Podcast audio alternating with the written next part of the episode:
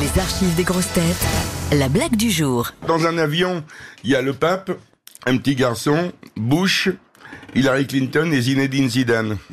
Ils sont cinq et il y a quatre parachutes. Et il y a un merdier dans l'avion, le pilote dit, mais, mesdames et messieurs, le drame c'est qu'il va falloir sauter en parachute.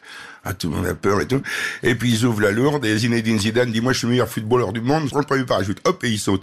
Hillary Clinton dit, moi je suis la plus belle et puis je suis peut-être la pure présidente des États-Unis. Elle prend un parachute, elle saute. George Bush, il dit, moi je suis le président des États-Unis, prend un parachute, il saute.